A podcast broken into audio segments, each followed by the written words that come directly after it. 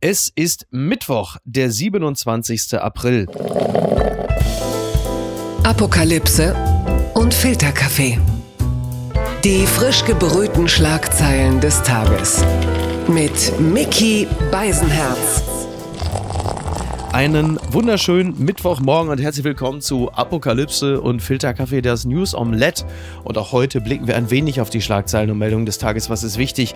Was ist von Gesprächswert? Worüber lohnt es sich zu reden? Und ich freue mich sehr, dass er wieder einmal bei uns zu Gast ist. Er ist Journalist und Moderator. Er ist gleichermaßen interessiert an Popkultur und Politik. Er macht den perfekten Spagat zwischen seriösem Qualitätsjournalismus mit öffentlich-rechtlichem Gütesiegel und genial unterhaltsamem Boulevard-Trash. Er berichtet und schreibt über Rassismus, Musik, Religion und Menschen. Und das habe ich deshalb so frei vorgetragen, weil ich es einfach direkt von seiner Homepage genommen habe. Ich begrüße den Mann von der kanakischen Welle vom Auslandsjournal. Hallo Malcolm Ohanwe, ich grüße dich. Hallo, äh, diese, diese Biografie ist, glaube ich, die die ist so drei Jahre oder vier Jahre alt, muss ich auf jeden Fall aktualisieren, aber ich finde es ja. immer noch ganz cool. Äh, hallo, freut mich, dass ich da bin. Ich mache ja den Podcast Sack Reis, was geht dich die Welt an, vom äh, das Ding. Der, der, der, der, ist auch immer ganz wichtig, genau. Ja. Genau. Du bist ja gerade in San Francisco. Richtig. Jetzt weiß ich ja, dass du ein Mensch bist, der der Party äh, zugeneigt ist.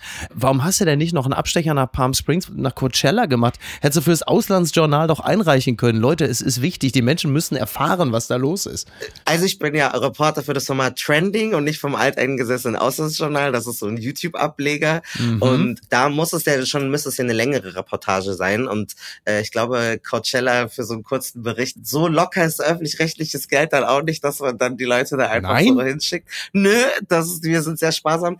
Und tatsächlich, ja, ich habe mir das auch gedacht, aber das ist auch gar nicht so nah. Man stellt sich das so vor, ist ja alles in der Westküste, naja. aber es ist mit dem Auto schon nochmal fünf, sechs Stunden. Ja. Also das ist wie wenn man sagt, ja, bist ja schon in Berlin, kannst doch noch mal schnell nach Augsburg oder so düsen oder nach München. Also so so easy breezy ist das auch nicht. Und äh, ich bin hier tatsächlich für ein Filmfestival. Eine Freundin von mir, äh, Coco Tegelesa Mosebeni, hat äh, einen Film, der hier läuft und ich habe den übersetzt. Ah, cool. Ich bin nämlich auch Übersetzer und habe die äh, Untertitel gemacht. Genau. Okay, dann übersetz mir gleich mal äh, die Sprache äh, des äh, russischen Zaren. Die Schlagzeile des Tages. Russland stellt Gaslieferungen nach Polen und Bulgarien ein. Das berichtet die Berliner Zeitung. Russland liefert kein Gas mehr an Polen und Bulgarien. Begründet wird dies damit, dass die Länder nicht in Rubel zahlen wollen. Ja, das ist so, dass ab dem heutigen Mittwoch keine Lieferung mehr an Polen erfolgen soll. Das teilte der polnische Erdgaskonzern PG NIG am Dienstag in Warschau mit, man sei durch den russischen Erdgaskonzern Gazprom informiert worden. Das hat natürlich äh, zum einen eben mit der Zahlung zu tun, aber das hat natürlich zum anderen auch damit zu tun, das ist jetzt meine Spekulation, aber so kühn ist die nicht, dass Polen und auch Bulgarien natürlich mit zu den vordersten Ländern gehören, die Putin sehr kritisch sehen, sehr kritisiert haben, auch Waffen liefern und das schließt ja bis zu einem gewissen Grad auch Deutschland ein. Das bedeutet doch jetzt jetzt für uns. Äh, wir verfolgen den Wetterbericht jetzt sehr genau, dass es also bitte nicht mehr einstellig werden möge. Ansonsten auch schon mal Downjacke an und äh, vielleicht, äh, weiß ich nicht, den Lego an, auch an liebende Hände abgeben. Äh, das ist ja schon, also da wird es einem ja schon ein bisschen anders, oder? Ich stelle mir die Frage, was kann denn Polen und was können Polen und Bulgarien jetzt im Gegenzug machen? Also wo, was braucht denn Russland von Polen und Bulgarien, wenn denen äh, so der Ölhahn abgedreht wird? Äh, ich finde das immer wieder interessant auch zu sehen, wie am Ende dann in solchen Situationen doch total viel möglich ist. Mhm. Also man kann total viele Gelder freischalten, man kann auf einmal doch Dinge umentscheiden. Und dann stelle ich mir die Frage, warum es immer zu den schlimmsten Krisensituationen kommen muss, um agil zu sein, um Dinge wirklich umzusetzen. Ja, ja. Aber ja, ich hoffe, es wird ein warmer Global Warming muss uns jetzt helfen. Ja. Äh, das ist doch vielleicht eines der Vorteile, dass wir einen Klimawandel haben, dass man jetzt nicht mehr von Gas und äh, Erdöl von äh, Russland abhängig sind. Du meinst, wie die, wie die Dinge immer alle so zusammenhängen. Ne? Ja. Die eine Krise, so ein bisschen so wie Corona uns damals vor Trump bewahrt hat in der entscheidenden Wahlphase. So ist es jetzt so, dass der Klimawandel uns möglicherweise resistenter macht gegen die Politik von Putin. Das ist ein, zumindest immer ein, eine, eine Theorie, die mich vielleicht heute Nacht gut schlafen lässt. Der Klimawandel muss, für irgendwas muss der Klimawandel ja auch gut sein. Das ist ganz einfache Grundschulmathematik. Negativ und negativ ist positiv. Oh, sehr also, gut. Two wrongs make a right. Ähm, Mathematiker ist er auch noch. Es ist übrigens so, dass ähm, Robert Habeck, unser Wirtschaftsminister, gesagt hat, dass es äh, wohl sehr gut gelingen kann, äh, den russischen beziehungsweise den Anteil an russischem Öl äh, noch bis Ende des Jahres quasi auf, auf Null zu senken. Also ich zitiere gerne mal NTV, Deutschland ist nach Worten von Wirtschaftsminister Robert Habeck jetzt für einen Stopp russischer Öllieferungen gerüstet. Heute kann ich sagen, dass ein Embargo handhabbar für Deutschland geworden ist. Das sagte er nach einem Treffen mit seiner polnischen Kollegin Anna Moskwa in Warschau. Der Anteil russischen Öls liege nur noch bei etwa 12 Prozent. Es ging sowieso relativ schnell, dass die Abhängigkeit Deutschlands von russischem Öl, die äh, ist zuvor schon von 35 Prozent auf 25 gesunken und jetzt ist es bereits bei 12. Also bis Jahresende will man dann unabhängig sein vom Öl und das ist ja ein bisschen das, was du auch gesagt hast. Das heißt, wenn es sein muss, dann geht es plötzlich. Das schließt aber natürlich das Gas noch nicht ein, was vermutlich nicht ganz so schnell gehen wird. Erstens das und dann ist natürlich, also ich habe mir nochmal äh, die Zahlen angeguckt und äh, total viel von dem Rohöl kommt auch aus Kasachstan zum Beispiel, was ja auch ein autoritäres mhm. Regime ist. Und dann ist ja natürlich auch die Frage, wo fängt es an, wo hört es auf, ab wann ist ein Staat dann moralisch in Ordnung genug, wie lange wartet man, wie schlimm muss es werden, dass man das Öl doch nicht mehr nimmt. Ja. Also das ist mich natürlich auch interessant, dass jetzt, wo es akut brennt, dann ist es alles schnell, schnell, Russland ist doof, aber also es ist ja ein grundsätzliches strukturelles Problem und davor hat man ja das russische Öl auch gerne genommen. Also ich Also dass Russland Frage, doof ist, das haben wir natürlich vorher auch schon gespürt und haben wir natürlich belebt bekommen, aber du hast natürlich recht, es geht dann jetzt plötzlich sehr zügig zügig. Das ist übrigens der einzig richtige Satz im Interview von Gerhard Schröder mit der New York Times, der sich öffentlich wundert und sagt, dass jetzt alle plötzlich Russland nicht mehr haben wollen. Er sagt, die haben 30 Jahre lang alle mitgemacht. Da zumindest hat er natürlich einen Punkt. Ja, da hat er den Punkt. Blattgold. NATO-Treffen in Rammstein. Lambrecht können Ukraine schnell helfen, das zitiert das ZDF. Verteidigungsministerin Lambrecht ist überzeugt, der Ukraine mit der Lieferung von Gepard-Panzern schnell zu helfen. Für weitere Unterstützung stehe die Bundesregierung bereit.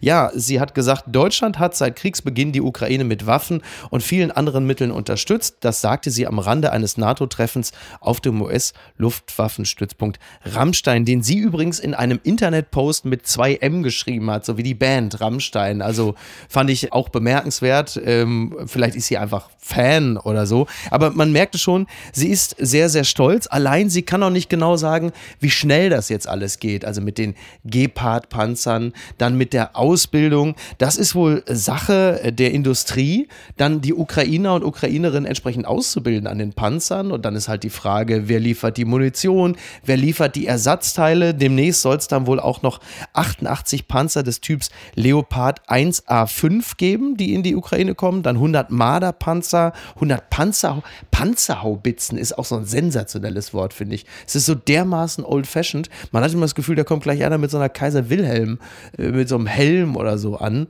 Hast du dir schon alle Typen drauf geschafft? Marder, Gepard, Leopard?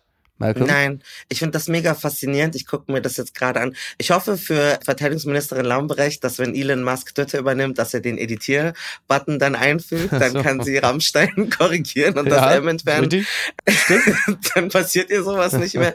Nee, ich finde das ja auch interessant. Mit solchen Krisen fängt man ja dann auch genau an, sich mit solchen Sachen so ja. zu beschäftigen, wie es als Corona begann. Und auf einmal wusste jeder, äh, was Aerosole sind und jetzt mhm. beschäftigen wir uns mit Panzertypen. Ja. Ich glaube, das ist so ein schöner Kollateraleffekt von von äh, solchen Sachen, dass man irgendwie auf einmal informierter und versierter ist in Dingen, wo sich wahrscheinlich die ganzen Kriegsnerds die ganze Zeit dachten, hä, das hat mich schon immer interessiert, warum wollt ihr jetzt auf einmal alle mitreden? Das war mein Lieblingsthema seit Jahren und jetzt wollte ich ja da reinreden. Das finde ich so faszinierend, weil äh, Panzer, das war bis vor kurzem, waren Panzer eigentlich im Grunde genommen nur so Modellbausätze für irgendwelche Weirdos, die beworben wurden im Werbefernsehen, im Sportfernsehen. Und plötzlich äh, kann jetzt irgendwie natürlich Toni Hofreiter, ne, Mord der Panzer, Panzer, Toni kann jetzt alle Modelle runterrattern. Ich finde, muss ja sagen, ich finde das ja fast ein bisschen, ich meine, wir reden hier von Panzern, ja, schweres Gerät und die Dinger heißen Marder oder warum, warum nicht gleich Frettchen oder Meerschweinchen? Die Dinger müssen doch irgendwie Tiger King heißen oder Black Panther oder was weiß ich oder, oder König der Löwen oder so. Ne? Warum denn äh, Marder? Das ist doch also jämmerlich, ne? Ja, Hamster, so, so doch gleich Zahlen. Hamster. Panzer 3005X oder sowas. Das, das klingt ja. so Terminator-mäßig. Ja, so ja, iPhone-mäßig, ja. Aber das wahrscheinlich, guck mal, da sind wir wieder die Laien und die richtigen Panzerexperten wissen wahrscheinlich genau, warum die so heißen. Das ist wahrscheinlich historisch bedingt und Ja. hat irgendwas mit der Physiognomie dieser Tiere zu tun und so. Deswegen Vermutlich, ja. ist da bestimmt eine Sinnhaftigkeit dahinter dieser Ja. Panzertypografie. Jetzt ist es ja so, dass also Rheinmetall zum Beispiel, äh, deren Angebot zur Lieferung der Leopardpanzer beinhaltet auch deren Instandsetzung und die Ausbildung an den Panzern, die zeitnah beginnen würde und acht Wochen dauert, so zitiere ich nur. Eine erste Tranche der Leopardpanzer könne schon in sechs bis acht Wochen geliefert werden. 66 Panzer würden dann bis Ende 2023 geliefert. Das ist natürlich alles sehr nett, aber wir stellen da natürlich auch jetzt schon fest, dass das auch ganz schön lange hin ist und wenn die Ukraine eines nicht hat, dann ist es Zeit. Also die einerseits die Ankündigung, Panzer zu liefern, ähm, das Vorhaben, das Freigeben, das ist alles gut und schön. Aber das, was man immer wieder hört an Kritik an Deutschland, ist natürlich vor allen Dingen diese unglaubliche Behäbigkeit, diese vielen Prüfungsverfahren, diese sorgfältige Prüfung und auch das wird ja auch an Christine Lambrecht kritisiert, diese Geheimnistuerei, was genau es denn gibt. Und sie äh, benutzt das dann immer so, als, als sei es eine Methodik, in der man sich auch nicht in die Karten schauen lassen will. Aber manchmal hat man halt einfach das Gefühl, äh, das, was sie da an Karten hat, das ist dann aber auch kaum besser als eine 4 und eine 7. Und das macht es halt insgesamt immer so ein bisschen schwierig. In welchem Spiel jetzt? Bei Neuner oder Maumau oder Poker? Schon beim Pokern, beim Panzerpoker. beim Poker. Ja, nee, die Leute haben keine Zeit und das ist ja auch so eine sowieso eine grundsätzliche Diskussion sozusagen, wenn man mit den ukrainischen Menschen spricht. Also ich habe auch einen Podcast gemacht für Sack Reis, dann haben wir mit einer Ukrainerin gesprochen, die ist natürlich, ja, helft uns, gibt uns alles, wir wollen uns wehren, Mhm. aber natürlich gibt es ja grundsätzlich auch von vielen Menschen diesen pazifistischen Gedanken, womit sich das natürlich dann beißt, so aufzurüsten. Und natürlich auch dieses Gefühl, vor allem, das ist ja eher so richtig, also schon ein bisschen symbolpolitisch, dicke Panzer anzukündigen, die aber erst in zwei Monaten oder im Juni oder so kommen. Ja. Das heißt, man rüstet verbal auf, man ähm, agitiert, man provoziert, aber de facto hilft man akut eigentlich gerade gar nicht. Ob das dann den Menschen in der Ukraine hilft, mit solchen Drohgebärden aufzurüsten, aber dann gar nicht da zu sein, das ist halt dann ähm, ist es vielleicht dann eher für einen selbst dann sozusagen sowas anzukündigen. Ich frage, ich weiß auch gar nicht, ob das strategisch so klug ist. Sollten die nicht eigentlich alle schon ready sein und dann sind die Panzer einfach da, anstatt Ja. jetzt der Welt zu sagen, übrigens, in einem Monat könnten vielleicht dicke Panzer kommen. Also ich bin, wie gesagt, auch kein Militärexperte, aber ich hätte gedacht, wartet doch, bis die bereit sind und dann wie so ein Surprise-Album-Release Also- ist es halt einfach da. Und, Du meinst, und, Olaf Scholz macht den Drake und, Ja, und schafft den- einfach am nächsten Tag, es sind bups, einfach die Dinger da. Ja. Ne? Ja. Ja. Ich denke ja, also, also weil so kann ja Russland das alles antizipieren und Ja. so ist es eigentlich nur, um zu sagen, guck mal, wir machen was. Es geht ja auch darum zu symbolisieren, Ja. wir sind beschäftigt, guck mal, was wir schon da haben, aber wenn es nicht da ist, Ja. dann ist halt auch äh, nur Gerede am Ende auch nicht Gold. Um in der Musik zu bleiben, weil du gerade bei Drake warst, wenn wir jetzt auch mal schauen, wie alt zum Beispiel so Leopardpanzer sind, dann bist du aber weniger bei Drake, sondern eher so bei den Beatles, ja? Bei Rammstein. Ja, nee, noch, noch weiter zurück, als der Leopardpanzer gebaut wurde, da hat Olaf Scholz gerade verschämt äh, die Unterwäscheseiten vom Quellekatalog studiert zum ersten Mal in seinem Leben. Das ist ja wirklich so, das erinnert mich so ein bisschen daran, dass wir jetzt wieder so uralte Kfz in Richtung Osten, das ist so wie nach dem Mauerfall, wo man dann irgendwie, wo, wo Vater den alten Opel Ascona äh, irgendwie nach Karl-Marx-Stadt geschafft hat. Die Dinger sind halt einfach auch wirklich alt. Will sagen, die Lieferung eines Panzers allein reicht ja auch gar nicht. Du brauchst ja wirklich Ersatzteile und Leute, die damit auch umgehen können. Wenn da mal so eine Panzerkette abspringt, Micky, stehst du da. Ne? Was sagst du denn da? Willst du dann das hier mit so chemischen Waffen oder mit so digitaler Kriegsführung oder wenn das alles zu oll ist, muss also wie soll Ja, ich bin nur erstaunt, was das für ein altes. Also es gibt ja auch den Leopard 2, ne? Es gibt ja, auch Ja. ein moderneres Gerät. So, das ist also für mich immer so überraschend, dass man dann den die alten Dinger dahin schiebt. Das wird schon seinen Sinn haben. Ich gehe mal davon aus, dass sie die jetzt nicht nur dahin schicken, äh, um sie hier vom Hof zu kriegen, so mittels Abwrackprämie. Aber äh, also Man halt muss ja auch so Abstufungen machen. Ukraine ist ja halt auch nicht NATO, ist auch nicht EU. Wahrscheinlich so. ist es so das B-Programm. Das ist nicht Deluxe-Mitgliedschaft, weißt du, Ja. das ist Europa Plus. Aber im Kerneuropa wahrscheinlich, wenn es jetzt Polen gewesen wäre, dann hätten die den Leopard 2 bekommen, aber nicht den, den, den Leopard. Okay, dann wollen wir mal. Wir warten einfach mal ab, was der ukrainische Botschafter sagt, wenn er die Dinger geprüft hat. Dann werden wir ein entsprechendes Feedback werden wir schon bekommen. Stimmt, dann wird sich ja wieder darüber echauffiert, dass der so undankbar ist. Genau, Und- exakt, ne? Exakt. Es regnet ihnen zwar Bomben auf den Kopf, aber man wird ja wohl mal höflich Bitte sagen können, ne? Ja. Werbung. Mein heutiger Werbepartner ist Euro Wings. Es ist äh, in den letzten Monaten so gewesen, dass man an manchen Tagen, wenn es gerade mal wieder 8 Grad und Regen war, schon dachte, ach, ich würde jetzt doch ganz gerne mal vielleicht mal äh, irgendwo anders sein, wo es ein bisschen netter ist. Wie komme ich denn da am schnellsten hin? Oder der eigene Verein ist etwas überraschend in Europa sehr erfolgreich und man möchte ein Auswärtsspiel besuchen und da vielleicht jetzt nicht unbedingt mit dem Lastenrad hinfahren. Und da kommt Eurowings ins Spiel. Es ist die führende Value Airline Europas, die versucht den Menschen auch in turbulenten Zeiten wie Klimawandel, Wirtschaftskrise, globaler Instabilität oder steigenden Preisen zumindest beim Fliegen ein Gefühl von Leichtigkeit zu geben. Zum Beispiel durch smarte und lebensnahe Services. Und da kommt zum Beispiel die Option Flex Light ins Spiel. Da kann man bis zu 40 Minuten vor Abflug, da kann der Flug ab 10 Euro umgebucht werden. Das ist natürlich fantastisch, gerade wenn man so ein dynamisches Leben führt, wie ich es tue. Außerdem gibt es sogenannte grüne Tarife bei Eurowings. Das bedeutet, sie bieten nachhaltigeres Reisen mit verschiedenen Möglichkeiten an. Gegen einen geringen Aufpreis kann man sich für eine Reduktion oder Kompensation der CO2-Emissionen entscheiden und da fliegt man dann doch mit einem etwas besseren Gefühl. Das bedeutet, die Entscheidung für eine Reduktion der CO2-Emissionen bedeutet eine Entscheidung für nachhaltige Treibstoffe. SAF ist ein Kraftstoff mit bis zu 80 Prozent weniger CO2-Emissionen als herkömmliches Kerosin und wird hauptsächlich aus biogenen Reststoffen wie zum Beispiel Speiseölresten gewonnen. Das habt ihr auch noch nicht gewusst, oder? Ich auch nicht. Finde ich aber großartig. Die reine Kompensation unterstützt zu 100% Klimaschutzprojekte. Für Nachhaltigkeitsoptionen kann man sich sowohl während als auch nach der Buchung des Fluges entscheiden. Mit all diesen Möglichkeiten bietet Eurowings seinen KundInnen ein entspannteres Reiseerlebnis. Also jetzt das gesagt habend, fühle ich mich auch schon deutlich entspannter. Alle Infos zum entspannten Reisen mit Eurowings findet ihr auf eurowings.com und wie immer auch in den Show Notes. Entzauberte Scheinriesen. Der Untergang war eine Demütigung, das berichtet der Tagesspiegel über Wladimir Putin. Putin war offenbar verhandlungsbereit, doch dann kam das Moskwa-Debakel. Der Verlust des Kampfschiffes soll Russlands Staatschef erzürnt haben. Insidern zufolge habe er danach sein Kriegsziel in der Ukraine neu ausgerichtet. Das ähm, berichtet die Financial Times. Das finde ich schon ganz interessant, deswegen wollte ich das äh, nochmal kurz hier aufgenommen haben, was der Tagesspiegel da zitiert. Das ist wohl Ende März, als in der Türkei ja zu, äh, ich zitiere diesen Begriff jetzt mal, Friedensverhandlungen kam, dass Putin wohl wirklich an einem Punkt gewesen sein soll, dass er ernsthaft zu Friedensverhandlungen bereit gewesen sein soll. Aber dann passiert es ja, dass sie ihm die Moskwa versenkt haben, dieses wunderbare Kriegsschiff. Und das muss ihn so angepisst haben, dass er gesagt hat, nee, jetzt mache ich weiter.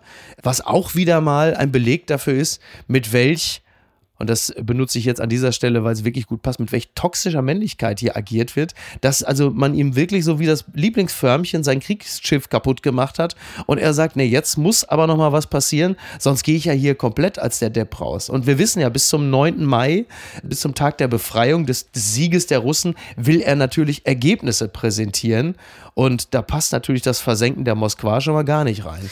Ja, wenn wir jetzt schon so bei toxischer Männlichkeit sind und so Ferndiagnosen, ich habe mich in letzter Zeit so voll viel mit so Narzissmus äh, auseinandergesetzt. Ja. Und das kann ja sein, also was ich gelernt habe, ist, dass Menschen, die eine narzisstische Persönlichkeitsstörung haben, sofern Putin die jetzt hätte, aber es gibt viele PsychologInnen, die sagen, mhm. du kannst gar kein Staatschef sein, ohne Narzisst zu sein. Also es ist so Grundvoraussetzung. Würde man sich sonst doch gar nicht antun, oder? Richtig. Also man selbst sagt, die Friedliebenderen würden es nicht machen, ja. Genau, die behaupten das übrigens auch für Menschen wie wir, die in den Medien arbeiten, so, das ist so Grundvoraussetzung. Ach, hör auf, also versuch mir mal irgendein Merkmal des Narzissmus zu genau, und anscheinend, was NarzisstInnen so an sich haben, ist ein Phänomen, das nennt sich Gaslighting. Mhm. Und das bedeutet, dass sie ihre eigene Realität schaffen. Und er ist ja der Auffassung, er ist nicht dafür verantwortlich, dass unschuldige Menschen sterben mhm. und er gewinnt doch eigentlich und alles läuft doch prima.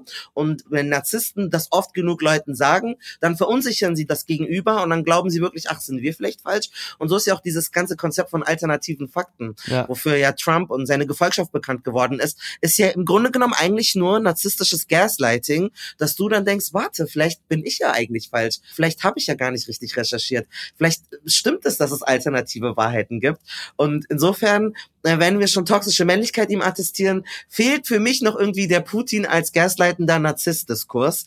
Ich glaube, das könnte eventuell da reinspielen, wenn wir uns schon erdreisten, Menschen aus der Ferne irgendwie psychologisch zu analysieren. Eine perfekte Überleitung. Das hat mich überrascht. Nach Musk-Übernahme Trump will nicht zu Twitter zurück, das berichtet die FAZ. Elon Musk übernimmt Twitter und will den Kurznachrichtendienst von der Börse nehmen. Der frühere US-Präsident Donald Trump will derweil bei seinem eigenen Twitter-Klon Truth Social bleiben. Ja, wir erinnern uns, ähm, spektakulär war es. Alle atmeten auf, als Donald Trump bei Twitter gebannt wurde. Das kann jetzt möglicherweise aufgehoben werden, denn der künftige neue Besitzer von Twitter, Elon Musk, ist ja ein Freund der Freedom of Speech und nach allem, was man über Elon Musk weiß, ist er auch bereit, das in der Regel bis zum Äußersten zu treiben. Und das würde ja folgerichtig inkludieren, dass Donald Trump bei Twitter sich demnächst auch wieder frei äußern könnte. Aber der will offensichtlich nicht, weil er sagt, I'm happy with True Social, it's going great, it's going fantastic. Und äh, ich weiß gar nicht, True Social, so richtiger Renner ist es ja nicht. Aber da sind wir ja wieder bei dem, was du gerade schon gesagt hast. Wenn man nur lange genug erzählt, dass es toll ist, dann glaubt man es möglicherweise auch selbst. Aber nochmal zurück zu dem neuen Besitzer von Twitter. Äh, es hieß irgendwie 44 Milliarden, jetzt habe ich gehört, es hat nur 42 Milliarden gekostet. Dann geht es ja eigentlich wieder, ne? Dann ist eigentlich. Schnapper. Das ist eigentlich ein Schnapper, Günstig. muss man sagen. Ja. Was erwartest du von Twitter jetzt, wenn Elon Musk den Kurznachrichtendienst besitzt? Ähm, boah, das ist eine sehr gute Frage. Ich finde das wie so eine echte Black Mirror-Episode. Mhm. Also, dass ein Mensch so unglaublich viel Macht hat. Wenn ich mir drüber nachdenke, dass ukrainische ähm, Regierende ihn auf Twitter irgendwie geschrieben haben, hey, wir haben kein Internet mehr, mach mal Internet. Ja. Und dann macht er so drei Sachen und schaltet irgendwelche Satelliten frei. Mit deinem Starlink-Satelliten. Ja, und dann doch mega. funktioniert es. Ich finde das so unfassbar einfach. Und jetzt gehört ihm einfach ein, also ich meine, auf Twitter entstehen so viele, also so viele Wahlkämpfe und so viele politische Ereignisse sind bestimmt dadurch, was eben auf Twitter passiert. Ja. Und wir schauen einfach dabei zu, wie es einem Menschen gehört. Und ja, ich finde das schon ein bisschen gruselig. Und ich stelle mir aufrichtig die Frage, wenn man so viel Macht hat und so viel Geld hat, aber ich denke so, okay, und wann kümmerst du dich jetzt um Welthunger? Und wann kümmerst du dich um die richtigen Probleme? Also wenn du auf Knopfdruck irgendwie den Ukrainern Internet geben kannst, Mhm. warum gibt es nicht in anderen Staaten schon Internet? Also dann, Ja. dann stelle ich mir langsam schon diese Fragen, wo ich mir denke, wenn man so viel Macht hat, dann äh, ist es zu viel verlangt jetzt von solchen Multimilliardären, dass sie jetzt Darf zu ich- Robin Hoods werden und was Gutes Darf ich tun? an diese, ja, also genau, das darf man natürlich verlangen und es ist auch, ich glaube, wir sind da einer Meinung, niemand sollte Milliardär sein. Es gibt eigentlich keinen Grund, dass Einzelpersonen mehr als, ähm, wie hatte Bill Gates hatte doch gesagt, kein Mensch sollte mehr als eine Milliarde haben. Ne? Also 999 Millionen ist okay, aber eine Milliarde, das ist wirklich unanständig. Ähm, Nochmal kurz zurück, weil du sagtest, kann man nicht anderen Ländern Internet geben beispielsweise. Ich würde an dieser Stelle gerne kurz mal äh, den Kollegen Zuckerberg einwerfen, der äh, in Myanmar mittels Internet äh, ein Genozid, also mit vor allen Dingen mit dem gespendeten, gestifteten Facebook dort äh, ein Genozid äh, initiiert hat. Also ob es dann immer so eine gute Idee ist, äh, irgendwo das Internet als Milliardär zu implementieren, das sei mal dahingestellt. Aber du hast natürlich recht, klar, natürlich könnte man mit dem Geld Gutes tun, aber ich glaube, wir müssen uns einfach an den Gedanken gewöhnen, dass Menschen, die so viel Geld haben, sie haben ja noch nicht mal Lust, Steuern zu zahlen. Das heißt, auch da ist ja der Gedanke dahinter, das Geld, was ich verdiene, das werde ich in gewisser Hinsicht schon steuerähnlich ausgeben, aber ich, der ich so mächtig bin, möchte gefälligst über den Kopf des Staates hinweg entscheiden, wofür ich mein Geld ausgebe. Das heißt, sie wollen Weltenlenker sein, aber sie wollen es halt anders einsetzen, als du und ich uns das vorstellen. Ja, also ich beim Zuckerberg und Myanmar war das ja auch so, dass es ging ja konkret um die Nutzung von Facebook und was die Facebook-Algorithmen belohnt haben und Mhm. welche, also Genau. klar, aber es ist ja nicht das Internet an sich. Ich glaube, es ist eine schwierige These zu sagen, wenn manche Kulturen oder Regionen jetzt mehr Internet haben, dass es zu Genoziden führt. Also ich denke, ich bin da schon selbstbewusst, dass ich sage, wenn mehr Menschen Zugang haben und es demokratischer verteilt ist, dass man einfach ein gutes Netz hat, dass es grundsätzlich eigentlich positive Entwicklungen haben sollte Ja. das muss halt dann sich nicht beschränken auf ein Netzwerk wie Facebook, was halt auf Hassmeldungen irgendwie äh, drauf abgeht, weil du dann mehr Werbung verkaufen kannst oder einfach mehr Traffic bekommst. Mhm. Aber an sich kann man ja auch dann Elon Musk sagen, ja, gib den Leuten Internet, aber nicht so wie Myanmar. Ja, ja, klar. Also wenn er schon äh, Twitter kaufen kann, dann kann er ja auch moralische ähm, Fallstricke oder Parameter eingeben.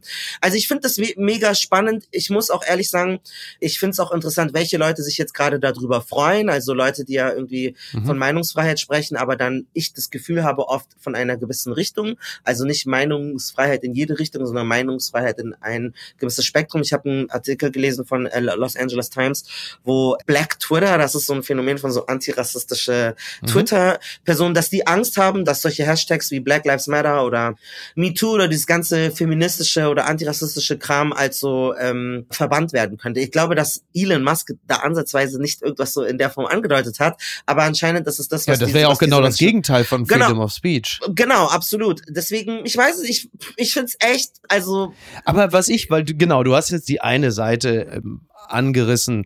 Auf der anderen Seite gibt es ganz viele Menschen, die möglicherweise vielleicht eher dem linken Spektrum angehören, weil du es ja jetzt gerade ja tendenziell erst das, das rechte Spektrum angerissen hast.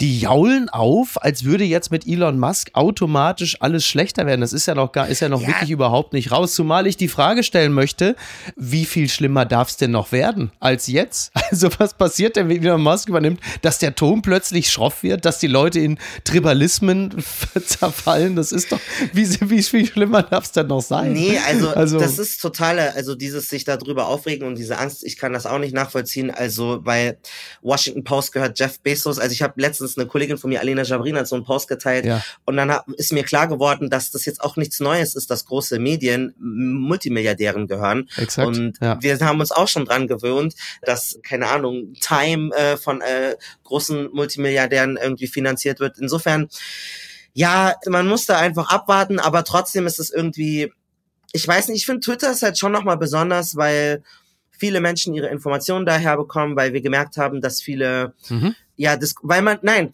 also bei Twitter ist zumindest für Leute, die ja nicht wissen, die solche Branchenartikel nicht lesen, ja. haben sie den Eindruck, dass es roh, dass es ehrlich, äh, dass es direkt, dass es ungefiltert, dass es einfach, das sind die Leute, die dort sprechen. Mhm. Und da kommt einem vielleicht weniger der Gedanke, dass das einer Person gehört. Es ist so wie, ja, wie Facebook. Für manche Leute ist vielleicht Twitter das Internet oder für manche Leute ist es wie ein Telefonbuch. Man Klar. geht nicht davon aus, dass es einer Privatperson gehört. Und bei einer großen Zeitung oder so könnte man sich eher vorstellen, das ist ein Verlag oder das ist ein wirtschaftliches Unternehmen dahinter. Und ich glaube, das macht es für viele Laien dann einfach ähm, schwierig einzuordnen, dass auch Twitter von einer Person gesteuert wird, die kann hundertmal sagen, es geht um Freedom of Speech, aber am Ende Klar. ist es ein Mensch, der auch Dinge so steuern kann, wie es ihm dann auch passt, wenn er das nicht möchte. Aber es bleibt nur, um äh, auch diese Echauffierung darüber auch mal wieder ins Bild zu setzen, es bleibt am Ende ein Dienst, bei dem die Leute in erster Linie da sind, um zu labern und ihre Meinung auszutauschen, die mehr oder minder wertvoll ist. Es ist nicht so, als hätte Elon Musk, als sei er jetzt Nestlé und hätte jetzt irgendwie die Menschen von der Wasserversorgung abgeschnitten. Es bleibt am Ende zunächst einmal nur das vielleicht anders regulierte Recht in einem weiteren Medium einfach zu labern. So, das bleibt ja trotzdem. Du kannst ja auch, weil die Leute tun immer so, als sei es jetzt irgendwie, als, als würde man die plötzlich die Pässe wegnehmen. Du kannst auch einfach wegbleiben. Du kannst auch einfach sagen, pass auf, ich gehe. Das haben ja sowieso viele angekündigt. Die wollen jetzt alle zu diesem Medium Mastodon gehen. Sie werden Social. sowieso, ja, sie, zu True Social. Die kommen sowieso in drei Wochen alle wieder, so, wenn sie für jeden Gedanken maximal äh, vier Likes bekommen, weil da halt insgesamt nur 1200 Leute sind. Natürlich kommen sie alle wieder zurück, weil sie dann doch eben nicht off Broadway spielen wollen. Das ist halt so. Ist ja auch okay, aber also am liebsten sind mir ja diejenigen, die ihre Elon Musk kritischen Tweets jetzt dann nochmal äh, screenshotten und dann bei Instagram veröffentlichen, weil äh, Mark Zuckerberg ist ja bekanntermaßen ja ein richtig feiler Kerl. Was ich cool finde, ist, dass äh, Elon Musk sich dafür ausgesprochen hat, dass er sicherstellen möchte, dass echte Menschen auf Twitter sind, also mhm. so eine bessere Form von Authentifizierung. Und ich natürlich weiß, das Ende für Rattenpisse 69, ne? Genau, so, ich weiß, viele Leute sind dagegen, weil klar, so Anonymität kann auch für manche Menschen irgendwie so einen Schutz bedeuten, aber ehrlich gesagt finde ich das angenehm. Ich finde das teilweise Vor was vor Menschen, Strafverfolgung. Ja, also was sich Menschen da erlauben, wie wie wieder also Nachstellung, Stalking, ja. ähm, Fotomontagen und und dann müssen kann man die nicht du, du hast keine Ahnung ja. wer die sind. Und dann finde ich das besser, wenn es irgendwie nachvollziehbar ist, wer bist du, weil in einem Hotel oder wenn du irgendwo in ein großes Gebäude gehst oder so, ist auch normal, dass man sich ausweist oder dass man kurz sagt, wer man ist. Und ich finde Ja. das bei sowas wie Twitter eigentlich nicht uninteressant. Und darauf bin ich gespannt. Ich finde, das ist eigentlich eine ganz gute Entwicklung, dass wenn du schon die Eier hast, irgendwie über Leute zu pöbeln, dann macht es auch so, dass nachvollziehbar ist, wer du bist. Dass du dann auch mit den Konsequenzen äh, leben kannst, wenn du strafrechtlich relevante Dinge tust. Und das ist mir dann schon ein bisschen zu sehr aber das spricht dann aber auch wieder gegen diesen Freiheitsbegriff. Aber ich weiß nicht, also ich bin, da bin ich interessiert daran. Und natürlich der Editierbutton. Wobei der ja natürlich auch schwierig ist, Miki, weil ab wann darfst du es noch bearbeiten? Mhm. Wenn du schon 10.000 Likes und Retweets hast und dann deinen Post bearbeitest, Ja, ja. dann macht Oh jemand Gott, einen Screenshot davon, wie du den Post geliked hast, dann verlierst du deinen Job beim WDR als Quarks-Moderatorin Ja. und dann musst du jetzt beweisen, na ja, aber das habe ich geliked, bevor der den Post editiert hat und ich habe ja auch meinen Like schon entfernt. Also das wird ja absurd, wenn das so Aber. Malcolm, dazu möchte ich nur zwei Dinge sagen. Zum einen, welcher User bei Twitter wäre denn so missgünstig, dass er so mit anderen umgehen würde? Und Nummer zwei, Malcolm, du und ich, wir hatten doch wohl noch niemals Probleme bei Twitter oder in sozialen Netzwerken mit irgendwelchen äh, verunglückten Formulierungen. Also wir sind da doch wirklich völlig frei, ne? Möchte ich mal sagen. Genau, wir beide müssen uns gar keine Sorgen machen, denn wir bewegen uns shitstormfrei durch diese Welt. Ich, wir machen uns Sorgen altruistisch für andere Menschen, was denen dann passiert, wenn sie die falschen Dinge liken. Unterm Radar. Westafrika, Tote bei Anschlägen in Mali und Burkina Faso, das berichtet die Deutsche Welle. Bei konzertierten Angriffen auf drei Militärstützpunkte in Mali sind nach Angaben der Armee sechs Soldaten getötet worden. Im benachbarten Burkina Faso habe es einen Anschlag mit etwa zehn Toten gegeben. Nach Angaben der malischen Armee setzten Selbstmordattentäter in Sevare, Bapo und Niono mit Sprengsätzen beladene Fahrzeuge ein. Wie die Nachrichtenagentur AFP aus Militärkreisen erfuhr, bat die Armee die UN-Mission MINUSMA um Unterstützung zur Sicherung des Stützpunkts Sevare. Diesen Namen habe ich hoffentlich richtig ausgesprochen und du kannst mir wahrscheinlich am ehesten sagen, was genau dort gerade in Mali und Burkina Faso überhaupt passiert. Denn das ist halt ja etwas, von dem wir in Deutschland immer relativ selten erfahren. Wir wissen, dass die Franzosen mittlerweile gesagt haben, äh, wir gehen da raus und die Bundeswehr ist noch dort. Und was genau machen die da eigentlich? Also es gibt bis zu ähm, 1450 deutsche SoldatInnen, die gerade im Mali im Einsatz sind. Das ist der größte äh, Militäreinsatz von Deutschland. Und die sind hauptsächlich in den Städten Gao und Bamako. Bamako ist die Hauptstadt von Mali, ne? Oder? Bamako ist die Hauptstadt von Mali Ja. und all diese Städte ähm, gehen immer, es gibt den Fluss Niger und äh, da gibt es Städte und der Rest ist eigentlich sehr, also es ist ein riesiges Land, ist doppelt so groß wie Frankreich, aber nur Wüste fast und es hat auch nicht so eine große Bevölkerung. Und das offizielle Ziel von der deutschen Regierung ist es, die malische Armee auszubilden und zu stärken. Gegen wen? Gegen den islamistischen Terror. Mhm. Und woher kommt dieser islamistische Terror? Mali, also es ist ja nicht so wie in Europa, dass es in Westafrika Nationalstaaten gibt. Also eine Nation oder ein Volk ist dominant in einem Staat. Also in Deutschland ist es das sogenannte deutsche Volk oder die deutsche Ethnie. Mhm. Die ist jetzt einfach durch die Staatsbürgerschaft definiert, aber damals wurde sie anders definiert.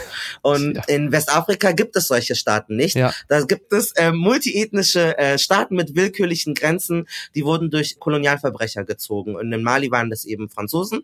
Und die haben einfach basically mit dem Lineal gesagt, das ist jetzt Mali, haben diesen Namen da ähm, etabliert, der auf einem historischen Königreich basiert. Aber es gibt Dutzende ethnische Gruppen dort. Und jetzt, woher kommt dieser islamistische Terror? Mhm. Im Norden von Mali gibt es eine Gruppe, die nennt sich, das sind die Tuareg, die sind äh, ein bisschen heller als der Rest der malischen Bevölkerung und die haben sich in der Regierung von Mali, in diesem Staat, äh, der von Frankreich so in den Grenzen gesetzt wurde, nicht gesehen gefühlt. Sie hatten das Gefühl, wir sind nicht drin, wir können nicht mitsprechen, wir haben keinen Bock darauf. Also haben die eine rebellische Bewegung ähm, ins Leben gerufen und wollten ihren eigenen Staat. Und das haben Islamisten für sich missbraucht und sich denen angeschlossen. Das ist ganz oft so bei islamistischen Gruppen. Mhm. Also sie benutzen ehrbare Ziele, antikolonial, antiimperialistisch, sind aber eigentlich nur Terrorgruppen, die Menschen umbringen und eigene Interessen haben. Ja. Die haben sich dem angeschlossen, das Ganze ist eskaliert, Mali konnte das nicht mehr aushalten, haben die bei dem Kolonialpapa Frankreich angerufen und gesagt, ey, das ist jetzt gerade too much. Und deswegen ist Frankreich mit Deutschland und anderen Staaten dahin gekommen. Aber offenkundig sind die halt überhaupt nicht erfolgreich, die kriegen das gar nicht hin. Die malische Bevölkerung hasst Frankreich, die meisten von denen wollen, dass sie auch wieder weggehen, sind die auch wieder gegangen. Und im Grunde genommen, ähnlich wie in Afghanistan, haben sie auch keine richtigen Afghanistan Erfolge erzielt. 2.0, oder? Ja, nein, Also, also, es, es klingt doch, ja. ja. ja, also es hat eigentlich kaum etwas gebracht. Es gibt immer noch dieselben Probleme. Die malische Regierung ist nicht so selbst, wurde nicht selbst ermächtigt. Es ist auch kein, also irgendwas läuft da gehörig schief. Äh, Irgendwie ähm, klappt das einfach nicht und die sind da jetzt auch sehr lange da und da ist halt ein wachsender Unmut einfach, weil es ist eigentlich kein äh, nachhaltiges Lösen, sondern einfach nur so ein gerade so stabil halten, dass es nicht eskaliert. Mhm. Und im Grunde genommen ist ja auch so, das offizielle Ziel ist, der malischen Regierung zur Selbsthilfe helfen, aber eigentlich geht's halt auch darum, einfach nur Flüchtlinge zu stoppen, weil man halt keinen Bock, dass die ganzen Menschen von dort, die nicht so gut gebildet sind, die nicht zu unserem Kulturkreis gehören, die auch einfach keinen Aufenthaltsstatus haben, dann alle massenweise äh, in Europa landen, also Fluchtursachen bekämpfen. Das Mhm. ist ja dann auch immer das Interesse. Und das beißt sich dann manchmal vielleicht, dieses akute Flüchtlinge bekämpfen, mit tatsächlich nachhaltig den malischen Menschen und der malischen Regierung zu helfen. Wir ähm, hatten uns ja mal für ein Westafrika-Special verabredet. Das werden wir auch noch machen und wir äh, stellen an dieser Stelle fest, dass das in so einem kurzen Abriss eigentlich nicht wirklich äh, zu erörtern ist. Aber weil wir heute eine reguläre Folge haben, müssen wir jetzt äh, von Westafrika nochmal zu ausgesprochen, ausgesprochen teutonischen Belangen zurück. Du warst ja schon Oh ganz, weh. du hast die, die Leitkultur, hast du ja schon ganz kurz angerissen, äh, auch wenn du den Begriff nicht genannt hast. Deswegen fliegen wir da jetzt nochmal ganz kurz hin. Die gute Tat des Tages. Findet die Wiesen statt. Münchens Oberbürgermeister setzt beim Oktoberfest auf den Rat von Karl Lauterbach. Das zitiert, der Fokus wird es im September nach zweijähriger Corona-Pause endlich wieder ortshaft ist heißen.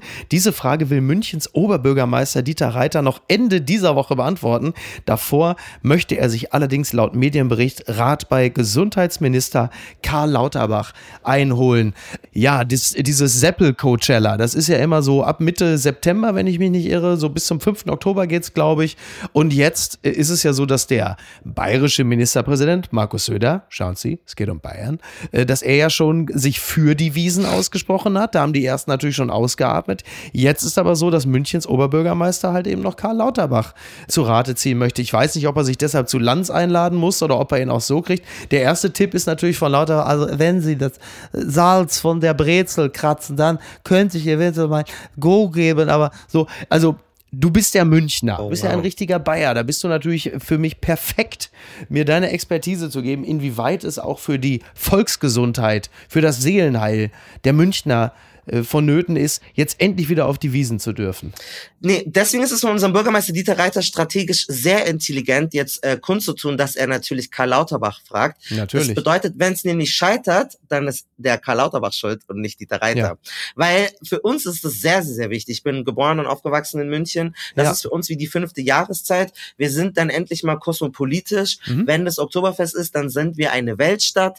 Das ist einfach Größte Dixie-Klo Europas. Nee, aber ich, ich war, es ist, glaube ich, schwierig, Leuten das zu erklären. Ich war letztens in Berlin unterwegs und habe so von der Ferne Mhm. Blasmusik gehört. Ja. Und das hat was gemacht mit meinem Herzen. Also ich habe Mhm. auf jeden Fall Oktoberfestentzug. Ich vermisse diesen Geruch, diese ähm, Autoscooter-Stimme. Ich vermisse meine Lederhose anzuziehen. Insofern ist es schon sehr, sehr, sehr wichtig. Also ich, ich merke auch so, die Münchner, wir sind einfach unausgeglichen. Okay. Wir brauchen das einfach. Das ist einfach wichtig. Das ist so ein Reset. Ganz viele Freundschaften bestimmen sich da nochmal neu. Triffst du die, lädst du die Person zur Wiesen ein oder nicht? Und insofern ist das schon Okay. monumental auch für uns. In die Box dann? Naja, weil, guck mal, wenn du, wenn Oktoberfest ist, dann suchst du dir aus, mit wem triffst du dich dort und Mhm. mit wem nicht. Mhm. Und die Leute, mit denen du nicht aufs Oktoberfest gegangen bist, da musst du nochmal evaluieren, warum zum Beispiel nicht. Und du machst Das ja ist besondere interessant. Erfahrungen Meine Tochter ist sechs. Die hat das mit Kindergeburtstagen jetzt gerade immer. Ja. Wer gibt, also die, ja, die, also die Box im Oktoberfest ist im Grunde genommen jetzt das Äquivalent zum Kindergeburtstag. Also kommen da jetzt Liana mit oder. Richtig, äh, das ist Kleine, der aktuelle ne? Stand. ja. Hast du es in den Recall geschafft? Bist du dieses Jahr auch Ah, auf meiner. Wiesenliste oder nicht? Und insofern ist Ja. das halt auch. Und es ist ein guter ähm, Aufhänger, wenn du zum Beispiel manche Freundschaften eigentlich fast tot sind oder Bekanntschaften. Mhm. Kannst du auf Wiesen einladen, kann man immer auf blöd. Ja. So, und dann kann man noch gucken, geht da noch was oder nicht? Und wenn das dann sogar abgelehnt wird, dann weißt du auch, okay, nicht mal auf die Wiesen kann man sich nochmal treffen, Ja. dann will die Person sich auch keine Zeit wirklich Ja. nehmen. So. Also das ist schon Ja. Teil unserer Münchner Identität, würde ich sagen. Ist ja interessant, weil die äh, Karl Lauterbach hat ja eine gewisse Wandlung äh, vorgenommen. Also er fast so ein bisschen wie bei Elon Musk. Eine Zeit lang war er halt der lustigere Twitter und als er dann das gesamte Amt übernommen hat, waren die Leute nicht mehr so begeistert. Und jetzt ist er ja, vorher war er ja immer der Mahner und Warner, aber Harvard und jetzt ist er ja der Lockerungsminister. Es kann also gut sein, dass er Dieter Reiter sagt, also wenn es nach mir ging, mach lieber vier Wochen Oktoberfest und also Stage-Diven muss drin sein. Ich hau vier, fünf Watt auf die Schnauze. Also ich freue mich richtig drauf. Das Einzige, was Karl Lauterbach ihm gesagt hat, mach die Maß nicht so teuer. Das ist, also ich möchte für vier Euro möchte ich mich besaufen. So, das ist mein Tipp. So, das ist jetzt, ich bin gespannt, was da, was da jetzt als nächstes kommt. Nein, nein, also ähm, für mich auch völlig okay. Jetzt letzte Frage, in welches Zelt gehst du dann immer? Wo kann man dich dann treffen? Ist es dann Schottenhamel, Käferzelt? Du bist im Käferzelt, du willst gucken, ob Boris Becker auch kommt, ne? Ob Boris Becker, das wird doch in diesem Jahr bei, ganz kurz, das wird doch in diesem Jahr bei der Bild das Hauptthema. Wenn Boris Becker, der hochverschuldete Boris Becker, es wagt, ins Käferzelt zu gehen, dann wird die Bild-Zeitung aber minutiös ausrechnen, was der Abend gekostet hat. Da kannst du, also steht alles dran. Outfit, Maß, Händel, Sauerkraut. Das ist eine sehr geile Frage, weil seitdem es keine, also ich merke, dass ich mittlerweile, dass Leute mehr wissen, wer ich bin. Mhm. Und seitdem war ich aber nicht mehr auf dem Oktoberfest. Und das bedeutet, jetzt muss ich mir dreimal überlegen, wo ich hingehe. Ja. Weil wie exzessiv möchte ich feiern? Was möchte ich mir erlauben? Wir haben ja von Twitter gesprochen. Ja. Also das ist eine total interessante Frage. Das ist richtig, du hast mich jetzt voll erwischt. Ich weiß gar nicht, ob ich mich in diesem Zeitpunkt mit der Position, die ich erfülle als Mhm. Journalist, Ja. so wohlfühlen würde, eigentlich wie damals einfach so aufs Oktoberfest zu gehen. Ja. Und da war es mir auch ehrlich gesagt relativ egal. Hauptsache, ich bin früher relativ betrunken. Und, Sehr gut. und du hast coole Leute. Insofern ähm, weiß ich gar nicht. Das wird sich zeigen. Mal schauen, ob man mich spottet. Bist, wirst du aufs Oktoberfest gehen dieses Jahr? Ja, ich, ich habe ja im Laufe der letzten Jahre eine wirklich immer größer wachsende Zuneigung zu München entwickelt. Mhm. Deswegen halte ich es gar nicht mehr für ausgeschlossen. Ich bin wahrscheinlich dann so eher so Typ Eude Wiesen, weißt du, so da draußen Ja, die sitzen, ist schön. sich so ein bisschen die Leute angucken und nicht diese scheiß Musik da hören, weil die finde ich natürlich unerträglich. Aber ähm, so da draußen sitzen mit ein, zwei netten Leuten Bier trinken, klar, das kann ich ja in anderen Städten auch. Aber das, aber das tritt mich schon, Miki, weil du bist ja jetzt schon länger Person des öffentlichen Lebens. Mhm. Also würdest du dich wohlfühlen, dich so richtig abzuschießen auf dem Oktoberfest? Meine geheime so, Superkraft ist, neben überall Nickerchen machen können, dass ich mich gut besaufen kann, ohne dass man es merkt. Mm. Ich kann relativ betrunken sein und man sieht es nicht so. Ich kann mich ganz gut, ich habe mich dann ganz gut im Griff. Ob das eigentlich so gut ist, weil man ist ja auch auf Wirkungstrinken manchmal Mm. aus, das weiß ich nicht, aber man, man merkt es nicht so. Und ich habe natürlich den Vorteil, man sagt mir ja gerne mal eine gewisse Nähe zu, äh, also optisch, zu Ulrich Mattes nach. Das heißt, sobald ich zwei Bier getrunken habe, kann man einfach sagen, der Ulrich Mattes, der Schauspieler, hatte sich ja gar nicht im Griff. Ulrich Mattes ist zwar 20 Jahre älter als ich, aber das ist ja nicht seine Schuld. Ja. Okay, ja, äh, Ja. Ich weiß gar nicht. Du musst einfach irgendeinen Look kopieren. Wenn du irgendeinen Look hast, wo du sagst, pass auf, da Mm. besteht eine gewisse Verwechslungsgefahr, musst du es einfach so machen. Wenn du merkst, okay, der Abend wird für mich noch kritisch, dann musst du irgendwie nochmal reagieren. Da musst Mm. du dann, keine Ahnung, ich weiß es nicht, aber du wirst ja schon deine Tricks und Kniffe haben. Ich muss mir jetzt so Promis raussuchen und dann so tun, als wäre ich die. Und dann twerk ich auf den Tisch und davor nicht. Oder? Fantastisch. Ja. Sehr gut. Merke, dann würde ich sagen, dann sehen wir uns einfach spätestens, also vis-à-vis sehen wir uns dann auf dem Oktoberfest zum Twerken. Wir sind also zum Twerken verabredet. Und Entschuldigung, ich habe schon ganz andere, ich habe schon Oliver Polak in der U-Bahn geknutscht mit freiem Oberkörper. Also mit dir auf dem Oktoberfest zu twerken, das würde ich mir auch noch zutrauen. Okay, Und geil. ähm, bis dahin äh, würde ich sagen, äh, werden wir uns aber mindestens nochmal zu einem Westafrika-Special hier verabreden. Wir haben ja gesehen, dass das ein Thema ist, das äh, ein bisschen mehr Raum braucht. Ja? Sehr, sehr gerne. An dieser Stelle möchte ich euch äh, wärmstens noch empfehlen, eine Folge, die wir gemacht haben für Sag Reis, das geht dich die Welt an, in Mali, ähm, mit einer Person, die lebt in Timbuktu. Da ist die älteste Universität laut vielen Quellen der Welt gewesen. Es ist ein wunderbar interessantes Gespräch über eine Stadt, die wir ja nur aus so Redewendungen kennen. Mhm. Und da lernt man auch und man versteht auch, was es mit diesem Mali-Konflikt auf sich hat, diese ganzen ethnischen Gruppierungen. Und man lernt auch so ein bisschen was über das Alltagsleben. Und fürs ZDF Auslandsjournal, was du am Anfang erwähnt hast, habe ich auch eine Reportage in Mali gemacht. Da war ich in Bamako und da war ich ordentlich feiern und tanzen. Aber es ging auch um Corona und Ärzte und ernstes Zeugs. Okay. Die kann ich euch auch empfehlen. Deswegen, ähm, äh, das ist bei Mickey bestimmt in den Shownotes dann äh, zu Da finden. kannst du fest von ausgehen. Wir haben ein hervorragendes Team, die werden sich um sowas kümmern. Ja, Wunderbar. machen wir gerne. Vielen Dank. Malcolm, ich wünsche dir noch einen schönen Tag und bis zum nächsten Mal. Mach's gut. Ciao. Passt auf euch auf. Ciao. Apokalypse und Filtercafé ist eine Studio Bummens Produktion mit freundlicher Unterstützung der Florida Entertainment. Redaktion Niki Hassania. Executive Producer Tobias Baukhage. Produktion Hanna Marahiel. Ton und Schnitt Niki Fränking. Neue Episoden gibt es immer montags, mittwochs, freitags und samstags. Überall, wo es Podcasts gibt. Stimme der Vernunft und unerreicht gute Sprecherin der Rubriken Bettina Rust.